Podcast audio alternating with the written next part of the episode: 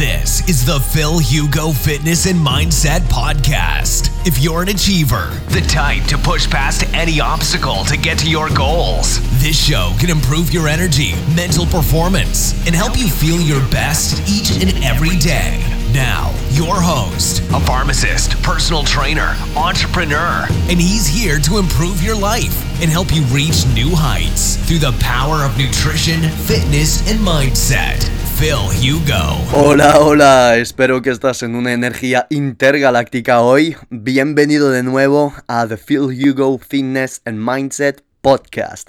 Es un privilegio estar conectado contigo y aportar valor a tu día a día a través de este podcast. Aquí Phil, tu farmacéutico y personal trainer. Y hoy, en este tercer episodio, vamos a hablar de deporte y de dieta cetogénica. Primero, recordaré los beneficios de la dieta cetogénica. Segundo, vamos a ver si es compatible con el deporte de endurance. Y tercero, vamos a ver cómo tomar hidratos dependiendo del nivel de actividad física que tú tengas en dieta cetogénica. Todo esto vendrá acompañado de estudios sobre la dieta cetogénica. Así que, ¿a quién está dirigido este episodio? Pues número uno, personas interesadas en empezar la dieta cetogénica y que se preguntan cosas como cómo tener tantas grasas, cómo mm, comer tantas grasas y cómo estas grasas van a afectar mi colesterol, por ejemplo. O preguntas como cómo rendir en el gimnasio sin comer hidratos. Y finalmente, también este podcast va dirigido a personas expertas en nutrición, atletas, tanto fitness, tanto indies, tantos crossfitter, y aunque ya sepan de dieta cetogénica, pues Siempre viene bien recordar los fundamentos de la dieta cetogénica. Sabéis que soy farmacéutico y que a lo mejor voy a dar otro punto de vista, otro contenido, otro ángulo del prisma que os puede venir bien a todos. Muchas gracias por escucharme de nuevo. Eh, estoy viviendo ahora mismo en San Francisco y trabajo con el doctor Clyde Wilson de la Universidad de Stanford, que es experto en nutrición y en farmacología de los alimentos. Estamos intercambiando papers, eh, estudios y tengo el privilegio de compartir conceptos, estudios, em, investigaciones de nutrición, de protocolos de nutrición en atletas y de nuevo, os lo repito, estaré encantado compartir con vosotros lo que estoy haciendo con este doctor. Eh, tengo tres canales de iTunes, tres podcasts y comparto en un podcast americano contenido con el doctor Clyde Wilson en entrevistas. Con lo que sé que muchos de vosotros que me escucháis ahora em, preferéis escuchar contenido en castellano, entonces lo que haré es traducir del inglés al castellano todo lo que voy aprendiendo con el doctor. ¿Ok? Me encanta tener tu feedback, críticas, todo lo que te gustaría escuchar de mí en los próximos episodios, así que he diseñado este podcast en función de lo que tú me digas. He escuchado los feedback del primer podcast, del segundo, he ido adaptando, he ido modificando, así que entiendo que los conceptos que estoy ahora mismo compartiendo sean complicados, por favor, déjame un comentario, déjame un mensaje en el Instagram, déjame un mensaje en el Facebook, en todas las páginas que tengo. Tienes todos los links en la descripción. En Instagram me puedes encontrar como The Phil Hugo, que es la red donde más estoy, más presente estoy durante todo el día y sobre todo en las stories, no te las pierdas. Y dime lo que te gustaría escuchar de mí en los próximos episodios. Estoy en Evox, en SoundCloud, en iTunes, en YouTube y voy a compartir a lo largo de estos meses mi experiencia, no como farmacéutico personal trainer, que esto es mi background académico, pero como entrepreneur, como empresario aquí, ya que estoy lanzando mi compañía de complementos deportivos orgánicos aquí en San Francisco. Y esperemos que tú también estés con nosotros el día del lanzamiento, que ya es sorpresa. ¿Vale? ¿Ok? Suscribiéndote a mis podcasts, una manita arriba en YouTube y siguiéndome en Instagram me ayudas muchísimo, me motivas muchísimo. Así que ya el podcast va a ser diseñado para ti Y entonces voy a empezar la presentación íntima de este podcast. ¿De qué vamos a hablar exactamente? Hablaremos de la fisiología de la dieta cetogénica, sus beneficios en atletas, sus beneficios para gente menos atlética, si se puede llevar al año, sí o no, por qué la recomiendo en personas sedentarias, ¿vale? Y el gran debate, el gran debate que viene si se pueden comer hidratos en dieta cetogénica, la cantidad y además, ¿por qué? Ya que está todo presentado, ya es hora de divulgar el contenido de hoy, así que ¡Let's go!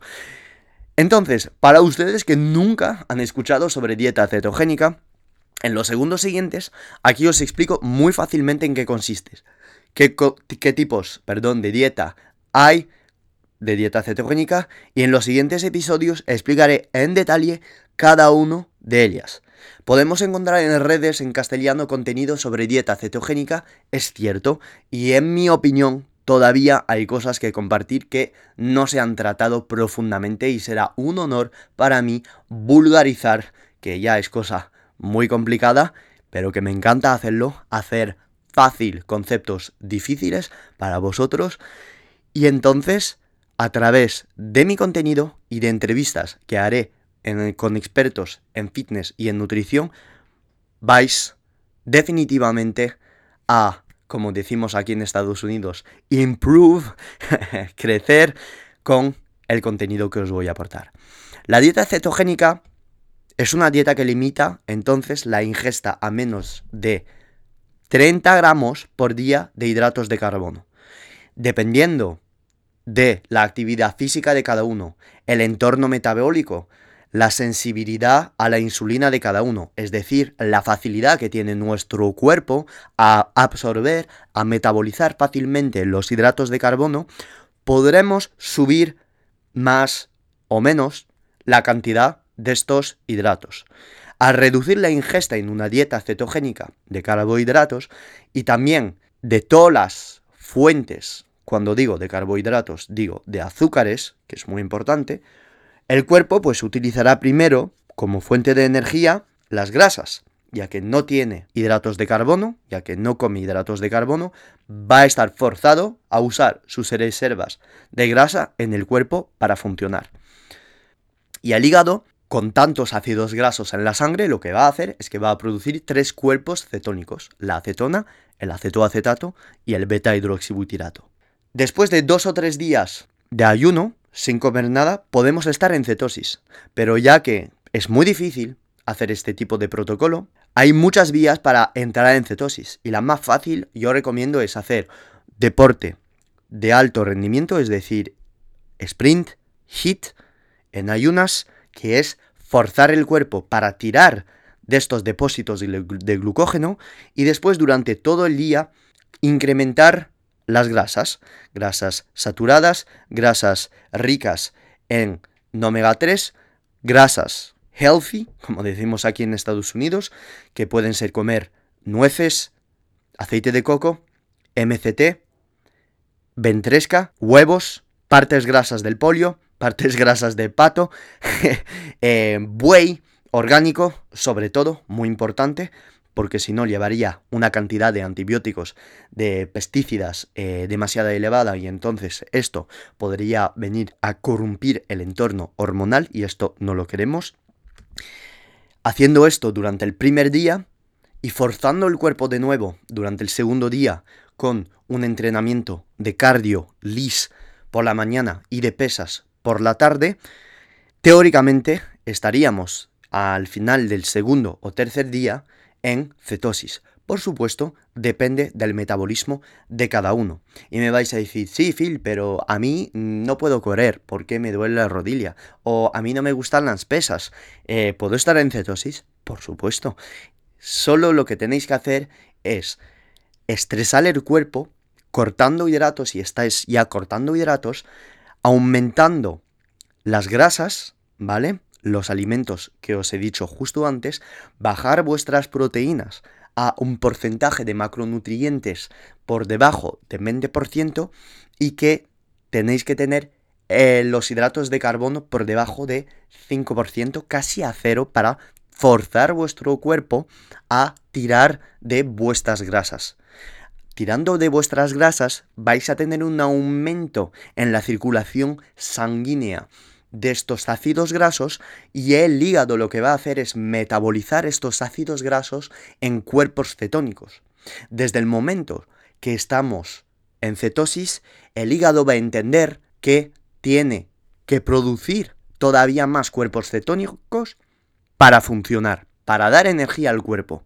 Pero desde el momento que estáis forzando el cuerpo en estos 2, 3, 4 primeros días para entrar en cetosis, si tomáis azúcares, si tomáis fruta, por ejemplo, pasta, patata, cualquier tipo de almidones, galleta o demasiadas verduras ricas en azúcares, pues vais a aumentar la insulina y lo que va a hacer esta insulina es que va a decir al hígado, oye, tú, no tienes que producir más cuerpos cetónicos, porque la insulina, entre comillas, para hacerlo fácil, prohíbe al hígado o cierra todas las vías, para vuestra comprensión, dice al hígado, stop, para, no tienes que producir más cuerpos cetónicos, ya azúcares en, están azúcares aquí en, en sangre y el hígado pues deja de producir cuerpos cetónicos. Entonces, para entrar en cetosis tenéis absolutamente que cortar cualquier fuente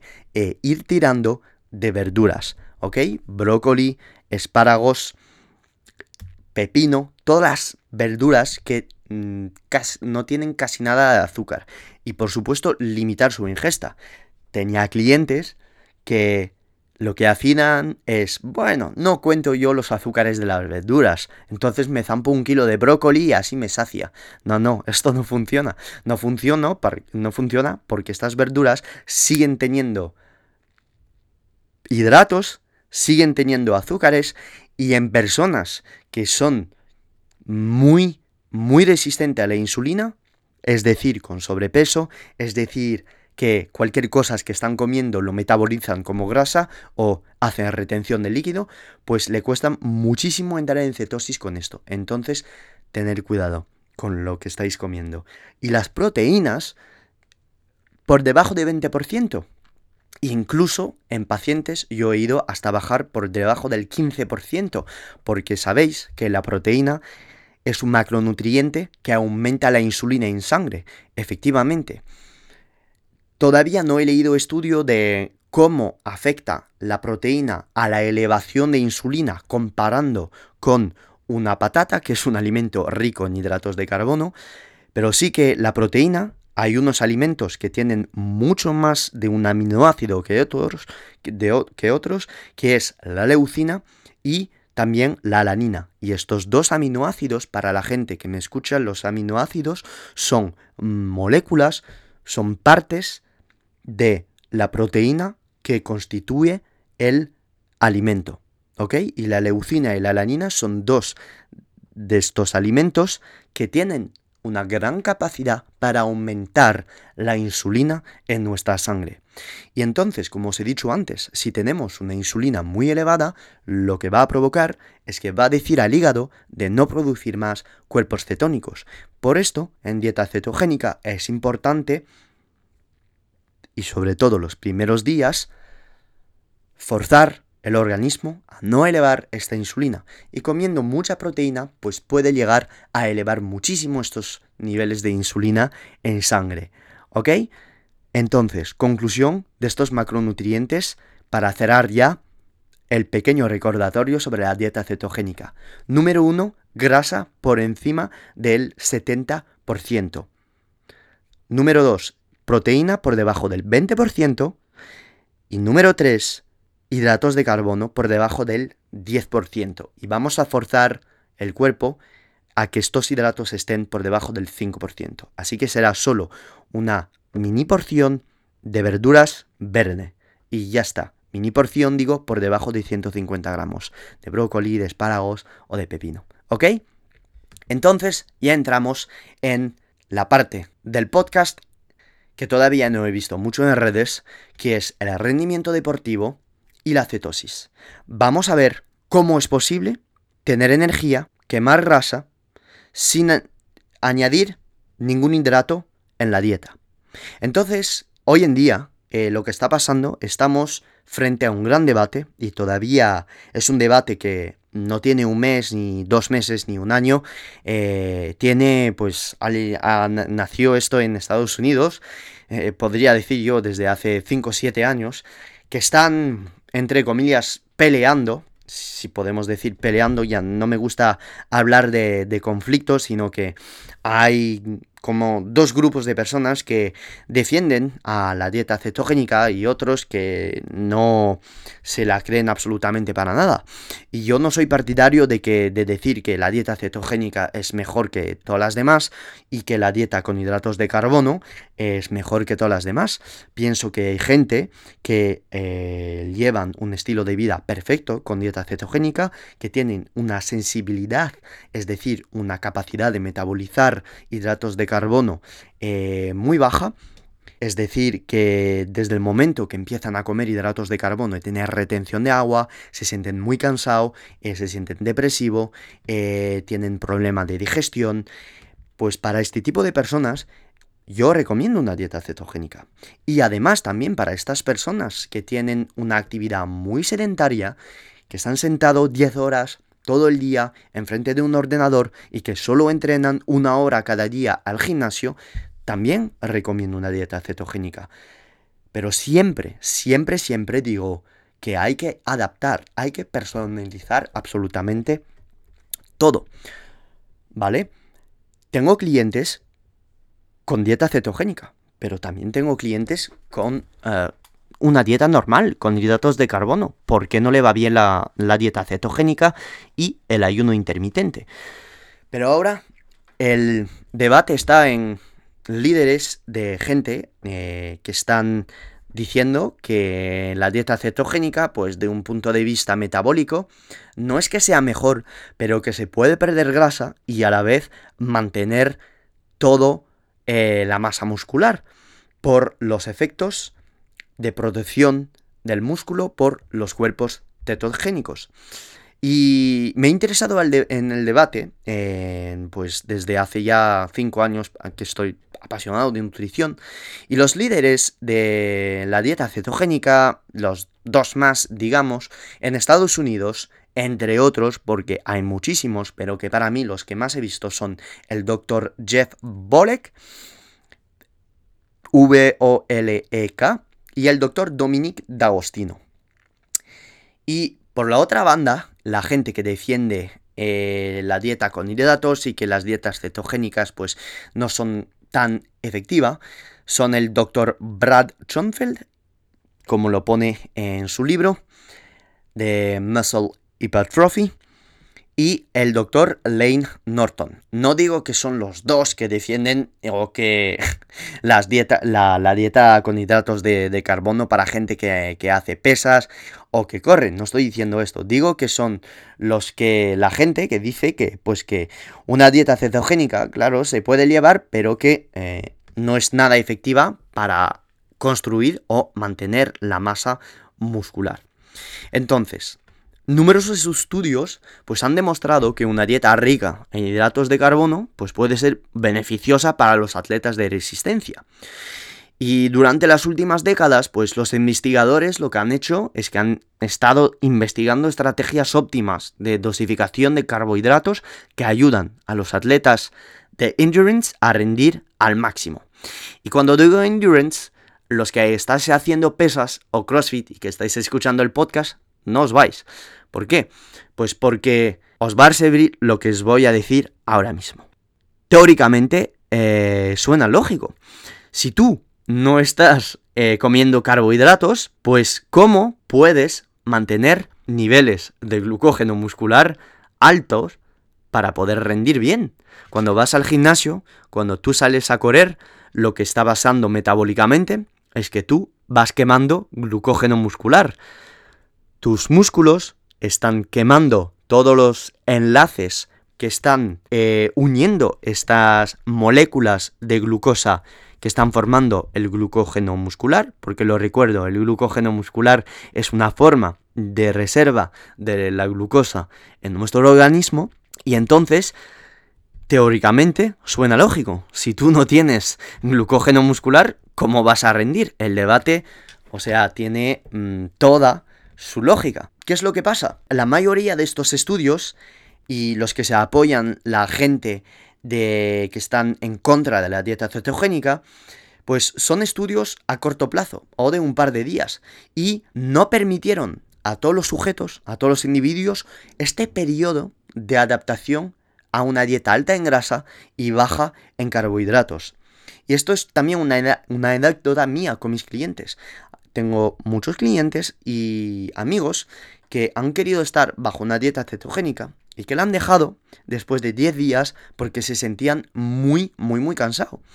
Y yo les sigo explicando, por supuesto no forzándoles, que el cuerpo, después de una vida entera, que pueden ser 25, 30, 35, 40, 50 años comiendo hidratos, pues en 10 días es muy difícil que se adapte a un cambio metabólico tan drástico. Así que hoy en día para la las personas que están escuchando este podcast y quieren empezar una dieta, hay que ser paciente, ¿ok? Tener este mínimo de disciplina. Así que por supuesto yo estaré aquí para ayudaros, mandaros todos los consejos necesarios, mandarme un mensaje en mis redes, la que te guste más, y os ayudaré para mantener esta dieta, ¿ok?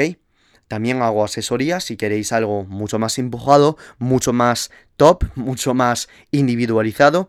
Soy farmacéutico y personal trainer y te puedo ayudar en diseñar esta dieta. ¿Ok?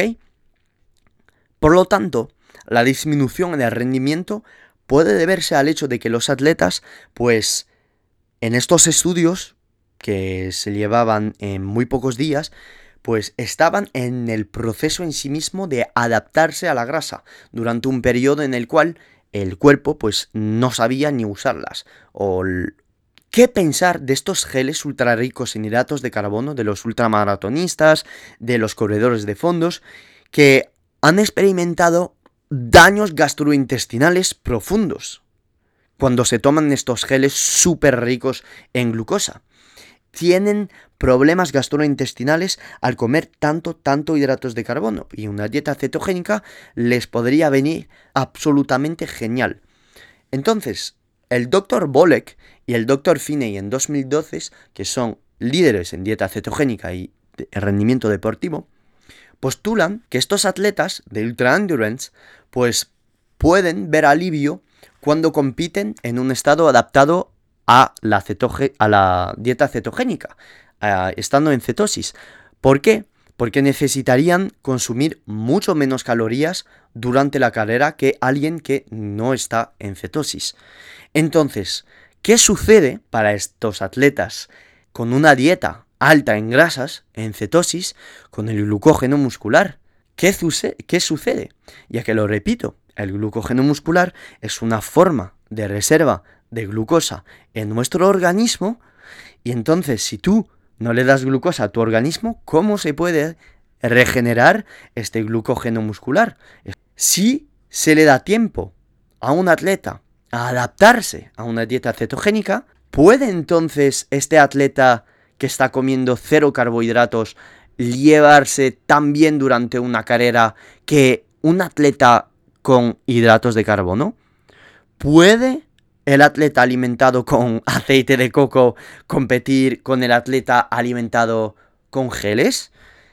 Hasta hace poco, ningún estudio había analizado el rendimiento de los atletas de endurance realmente adaptado en cetogénica. Y en el 2016, que es muy muy reciente, pues el doctor Jeff Bolek y su equipo crearon un estudio que es el estudio Faster. Lo podéis buscar en Google, es súper interesante. Y el estudio FASTER significa el uso de sustrato adaptado a la grasa. Y esto lo han hecho en corredores de élite, entrenados para examinar las características metabólicas de estos atletas de élite, que consumen una dieta baja en carbohidratos o en atletas con una dieta alta en carbos. Entonces había dos grupos, los de cetosis y los de la dieta alta en carbos han examinado 20 ultramaratonistas y triatletas de distancia Ironman. Estos participaron en este ensayo y el grupo con bajo contenido de carbos tuvo que consumir menos del 20% de las calorías de carbos y más del 60% de grasas durante al menos 6 meses. Por lo que este es el primer estudio que analiza la adaptación acetogénica a largo plazo en atleta de resistencia y encima de élite. Según lo que la mayoría de las personas han estado predicando durante estas últimas décadas, pues uno podría sospechar que estos atletas no podrían desempeñarse tan bien debido a sus limitadas reservas de glucógeno muscular. Pero al final resultó que no fue el caso. No fue el caso, es increíble. Y ha sido pues un privilegio tener estos estudios que han realizado en nuestros atletas, porque aprendemos muchísimo. Y un elemento clave que observaron fueron que en estos atletas de dieta cetogénica, los niveles de glucógeno muscular antes y después del ejercicio no habían cambiado. No habían cambiado. Los atletas adaptados a ceto tomaron un batido alto en grasa antes del ejercicio, mientras que los atletas con alto contenido de carbohidratos bebieron un batido lleno de carbohidratos. Luego, ambos grupos pues corrieron en una cinta de correr durante 3 horas, 3 horas al 65% de su VO2 máximo, que es un ritmo de carrera promedio para un atleta de endurance. Estás en la cinta, corres, tampoco estás muy cansado, estás haciendo sprint, pero puedes llevar el ritmo correctamente. ¿Qué es lo que vieron? ¿Qué es lo que vieron? Vieron que la oxidación máxima de la grasa, es decir, la tasa más alta de oxidación de la grasa, en los atletas en cetosis fue un promedio de 2,3 veces más alta que los atletas con alto contenido de carbohidratos. Y el hallazgo más importante y revelador de este estudio se produjo en términos de glucógeno muscular como lo decía antes. El estudio informó que no hubo diferencias significativas en las concentraciones de glucógeno antes o después del ejercicio entre los grupos. ¿Cómo es posible? O sea, esto a mí es que me vuelve totalmente loco. O sea, mm, digo, Ambos grupos comenzaron con, una, con aproximadamente la misma cantidad de glucógeno muscular y lo redujeron aproximadamente en la misma cantidad durante el ejercicio, independientemente del consumo de carbohidratos. Y después del ejercicio, ambos grupos también repusieron glucógeno muscular en un grado similar, ¿ok? Y por primera vez es un estudio que se ha hecho a largo plazo de individuos adaptados a la grasa que mostró que aquellos con una dieta cetogénica baja en carbohidratos, los atletas tienen niveles de glucógeno muscular similares a los que ingieren cantidades abundantes de carbos. Entonces, entonces, ahora parad, porque sé que la comunidad fitness es muy, como decir en, castellano, esto eh, eh, pica mucho. O sea, van a decir que digo tonterías. Es un estudio. Hay que generalizar desde un estudio a una certeza, a una realidad, a una verdad absoluta. No, digo que es un hallazgo un hallazgo que pero que puede ser interesante indagar un poquito más y para la gente interesada indagar en este estudio y probar la dieta cetogénica porque si se ha estudiado científicamente en un estudio se puede decir que algo está pasando, ¿ok? Y ahora, como yo soy farmacéutico y que quiero saber el porqué bioquímico nutricional de las cosas y cómo se puede reponer glucógeno comiendo grasa, vamos a hablar de la respuesta a la pregunta de cómo se resintetiza este glucógeno. A pesar de recibir solo 4 gramos de carbohidratos en un batido post ejercicio, los atletas con bajo contenido de carbohidratos, los 10 del estudio que están en cetosis, pues pudieron resetintizar, rehacer el glucógeno al mismo grado o en el mismo grado, a la misma velocidad que los atletas con alto contenido de carbohidratos.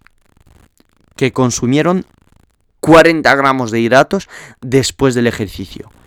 ¿Y cómo podría ser esto? ¿Qué está alimentando la resíntesis de glucógeno en la gente que no tiene carbos, solo 4 gramos? Pues aquí entra el gran debate y algo súper interesante. Una posibilidad de esto son dos moléculas, que son el lactato y el glicerol. Por supuesto, es una hipótesis, ¿ok? Es una hipótesis, pero que sigue siendo una hipótesis de laboratorio que nos ha hecho en, ahí en la cocina y que se ha estudiado durante dos minutos. No, no, es algo eh, científicamente probado.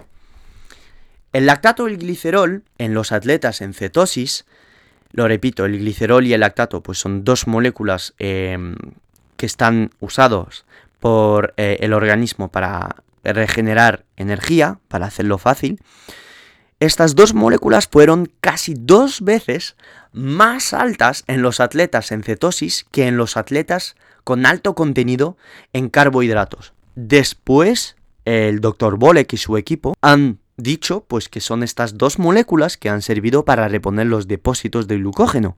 Y para entender esto, pues hay que explicar un poco de estructura bioquímica. Soy farmacéutico y os lo voy a explicar. Hay que recordar para entenderlo la estructura bioquímica de un triglicérido. Un triglicérido es una molécula compuesta por tres ácidos grasos con un esqueleto de glicerol. Entonces imaginaros como un bastón y este bastón tiene atado en la parte superior otro bastón, en la parte media otro bastón y en la parte baja otro bastón, pero que están perpendicular al bastón gordo vertical. Y los tres bastones son ácidos grasos. ¿Y qué son los, los ácidos grasos? Pues son moléculas pequeñas de grasa, para hacerlo fácil para la gente que no sabe de bioquímica. Y entonces, ya que estamos cuando quemamos grasa, descomponiendo los, triglicéridos a una velocidad muy rápida en los atletas en dieta cetogénica y utilizando estos ácidos grasos, pues el esqueleto de glicerol podría usarse para ayudar a resintetizar el glucógeno. Entonces, cuando estamos adaptados a, la cetosis, nuestro cuerpo, pues probablemente pueden regular los procesos, estos procesos para ayudar a mantener los niveles de glucógeno. También hay algo más sencillo, conocido en la comunidad científica, que es un proceso metabólico que se llama la gluconeogénesis. Para la gente que no sabe lo que es la gluconeogénesis, es un proceso metabólico que a partir de aminoácidos se regenera glucosa y entonces esta glucosa está usada por el organismo para reponer las reservas de glucógeno. Si analizamos la gluconeogénesis, los componentes básicos de la proteína, que son los aminoácidos, podrían ser la fuente número uno para reponer este glucógeno. Y una preocupación que las personas tienen acerca de una dieta cetogénica baja en carbos es que nuestros cuerpos pues podrían descomponer estos aminoácidos esenciales que son importantes para el crecimiento muscular y entonces nuestros cuerpos lo que harían es estando en cetosis iríamos descomponer toda la proteína del músculo. Pero sin embargo, Contrariamente a esta creencia popular, se ha visto que los atletas cetoadaptados pues tenían los mismos niveles de aminoácidos ramificados, también llamados BCA, que son tres aminoácidos, la leucina, la valina y la isoleucina, pues los niveles estaban absolutamente iguales que los atletas que comían una dieta rica en carbohidratos. La alanina que es otro aminoácido que se usa para generar la glucosa, que es muy glucogénico, como lo decía antes, fue menor en el grupo de atletas adaptado a la cetosis. ¿Y esto qué indica? Pues esto indica que en estos individuos adaptados a ceto, los aminoácidos ramificados se pueden, entre comillas, salvar. Y los aminoácidos menos importantes, como la alanina, pues podrían ser usados para la reposición de glucógeno. Y entonces la gran pregunta, ¿deberían todos los atletas de endurance o la gente que va al gimnasio preocuparse por realizar una dieta cetogénica? Pues de hecho, no, os voy a decir que no. La gente que está rindiendo muchísimo al gimnasio con una dieta alta en carbos, es muy probable que si os paséis a una cetogénica, os sentís fatal. Si tú quieres cambiar de dieta, tienes que adaptarte. El metabolismo está acostumbrado a comer un cierto tipo de comida. Si tú le vas estresando muchísimo, pues se va a cansar y tú te vas a cansar y tu motivación va a bajar y esto es totalmente normal. No digo que la dieta cetogénica sea una dieta fácil de llevar. Estamos tan acostumbrados a comer fuentes de hidratos que hay adicción a estos hidratos. Y lo primero a la gente que quiere pasarse a una dieta cetogénica es quitarse esta adicción. Lo bueno de la dieta cetogénica es que no es muy restrictiva tampoco, porque estás comiendo mucha grasa y la grasa sacia y la grasa alimenta neuronas dopaminérgicas y tiene beneficios neuronales estupendo.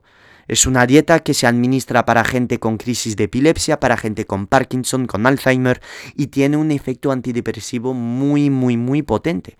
Y por eso yo la uso. No porque soy depresivo, sino porque es una dieta que me ayuda a mantener niveles de energía constante durante el día y a mantenerme feliz y súper energético, porque estoy muy ceto adaptado. Puedo mantener un ayuno muy prolongado y he hecho ayunos de 3, 4 días sin beber agua, bebiendo agua, eh, sin comer, tal, puedo estar entrenando por la mañana sin comer hasta por la noche, porque estoy ceto adaptado.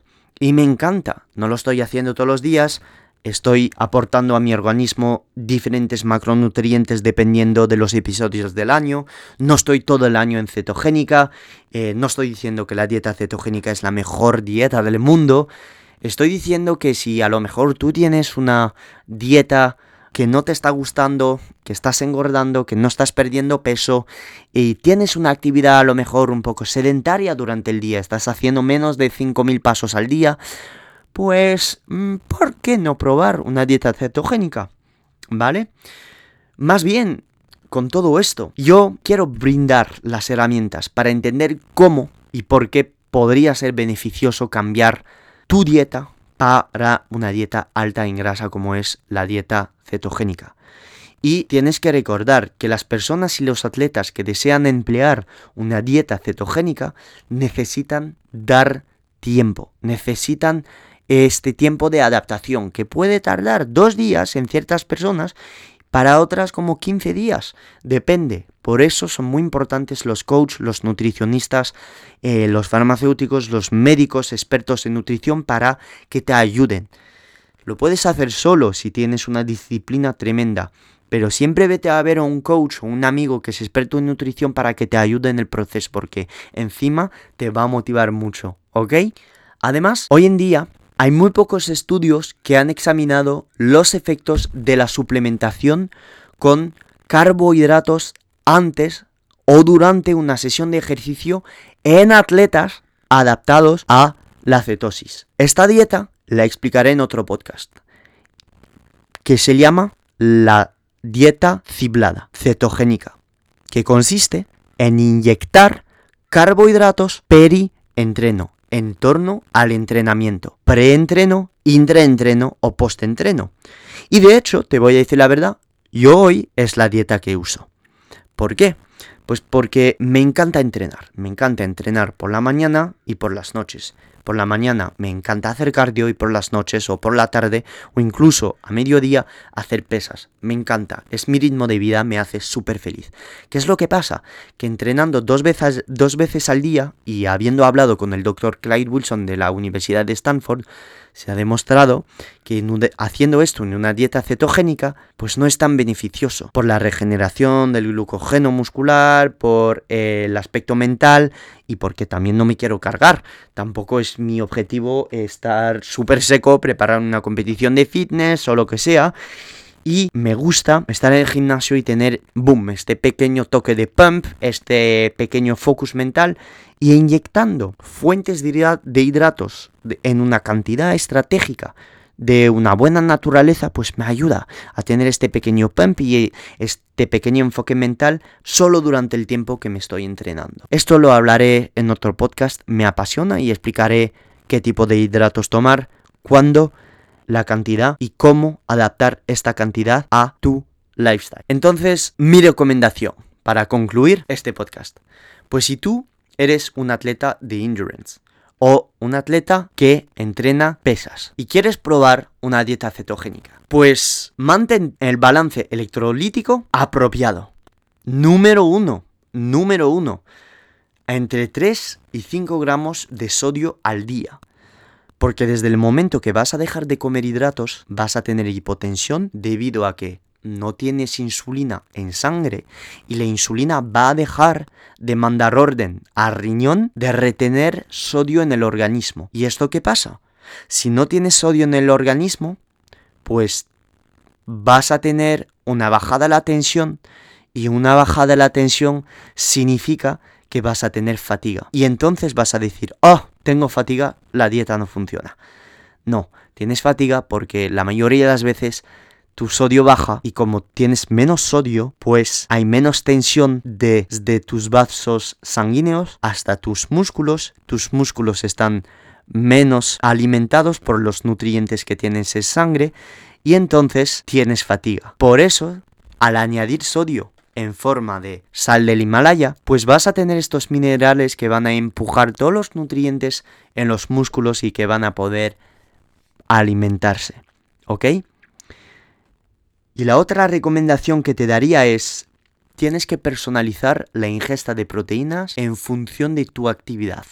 Si haces pesas, si corres, si haces sprint, te digo que tienes que adaptar y es importante adaptar. Si entrenas muy fuerte, comiendo una cantidad de proteínas a lo mejor entre el 25 y el 35%, pues es, es estratégico, porque tienes que mantener mucha masa muscular que alguien que no entrena. Para mis clientes que no entrenan o que solo hacen una pequeña cadera ahí de vez en cuando cada mes, o que entrenan 20 minutos tres veces a la semana, pues les digo, mantén tu proteína al 15% o 20%. Pero si tú entrenas fuerte, no pasa nada por añadir más aminoácidos a tu sangre, porque tienes que aportar, digamos, más estructuras a tus músculos. ¿Ok? Ya llegamos al final de este podcast. Espero que lo hayas disfrutado. Y esto pues es el inicio de una gran serie de temas acerca de la nutrición, el fitness y la psicología humana. Y es un orgullo compartir contigo todo ello. Muchísimas gracias por seguirme y haberme dedicado estos minutos. Otros episodios de esta serie acerca de la dieta cetogénica irán encaminados al ayuno seco, al ayuno hídrico y todo tipos de ayuno. El ayuno intermitente, porque el ayuno intermitente pues ayuda mucho a las personas que quieren llevar una dieta cetogénica. Van a haber entrevistas, muchas entrevistas. Ya he contactado con gente del sector fitness en España. Habrán todas estas entrevistas, no quiero os develar con quién haré entrevistas, pero sinceramente eh, ya la gente, si estáis escuchando este podcast, de los que voy a entrevistar, muchísimas gracias a vosotros. Será grande, van a aportar un contenido brutal. Va a ser un rollo bonito conectar con ellos con las nueve horas de diferencia entre San Francisco y Madrid. Y va a ser absolutamente genial hacer esto. Colgaré el vídeo en YouTube, por supuesto. Y no solo entrevistaré a gente eh, del entorno fitness, sino también a emprendedores. Así que tienes que esperarte a un contenido brutal, digo bien brutal y único, te va a gustar seguro. De hecho, dentro de poco tiempo os voy a desvelar lo que estoy haciendo yo con mucho más detalle. La gente que me conoce sabe que estoy lanzando una empresa de complementos alimenticios orgánicos deportivos es espectacular y es muy interesante. Estoy cogiendo muchos riesgos de un punto de vista financiero, de un punto de vista también energético, porque tengo que dedicar absolutamente toda mi energía a ello. Y es interesantísimo lo que os quiero aportar a través de estos podcasts y estos vídeos YouTube es todos los errores que he hecho de después de este año aquí en California. Para la gente que quiera emprender, lanzar una empresa en España, en Europa, en California, en Estados Unidos, en Japón, donde lo que quieras, pues eh, pienso que eh, toda mi experiencia, con toda la modestia que tenga, eh, pues os puede ayudar muchísimo. Y lo que quiero es aportaros valor para que no hagáis los mismos errores que yo he hecho, pero que también no he hecho cosas malas, he hecho muchas cosas espectaculares, entonces os, os quiero compartir absolutamente todo con vosotros y os quiero empujar a emprender porque emprender es la cosa más maravillosa que puede existir en este planeta. Tienes que cambiar tu personalidad, cuando digo cambiar tu personalidad no es de, desde un punto de vista maquiavélico, sino desde un punto de vista de desarrollo personal, tienes que cambiar tu mindset, tienes que eh, apreciar el cambio, tienes que conectar con muchas personas, tienes que saber expresarte, tienes que saber venderte, tienes que hablar en público, tienes que crear, aprender y es una experiencia tan bonita con toda la energía y los riesgos que, esto tiene detrás, eh, es absolutamente precioso tener una idea y llevarla a cabo porque te hace muy, muy, muy feliz. Es como un bebé material y profesional, sinceramente. Muchas gracias por seguirme. Muchas gracias por todo lo que estáis haciendo por mí, por los mensajes. Quiero que te quedes con la máxima comprensión de lo que estoy contando cada vez. Así que en los comentarios de este podcast, que sea en iTunes, en Evox, en SoundCloud, déjame todas las preguntas, impresiones. Será un privilegio, sinceramente, contestarte y conectar contigo. Además, ¿qué es lo que te ha gustado del podcast? Eh, ¿Te hubiera gustado saber más acerca de algo en particular? ¿Qué te gustaría escuchar de mí en los siguientes episodios? Cuéntamelo, cuéntamelo en comentarios, en mis redes y yo adaptaré mi contenido a lo que te guste más. The Phil Hugo en Instagram y Twitter, Phil Hugo en Facebook Tienes todos los links en la descripción. Nos vemos en el siguiente episodio con todavía más energía. Un abrazo grande y como siempre, que triunfes esta semana, que triunfes muchísimo. Y sobre todo, privilege mindsets and empower your uniqueness. Bebeso. Chao. This has been another episode of the Phil Hugo Fitness and Mindset Podcast. If you enjoyed the episodes, leave an honest review in iTunes so other like minded individuals can conquer their goals too. If you want more content and free info on how to take your health and athletic performance to new heights, visit philhugo.com to be on the cutting edge with the latest info in nutrition, fitness, and all things performance mindset.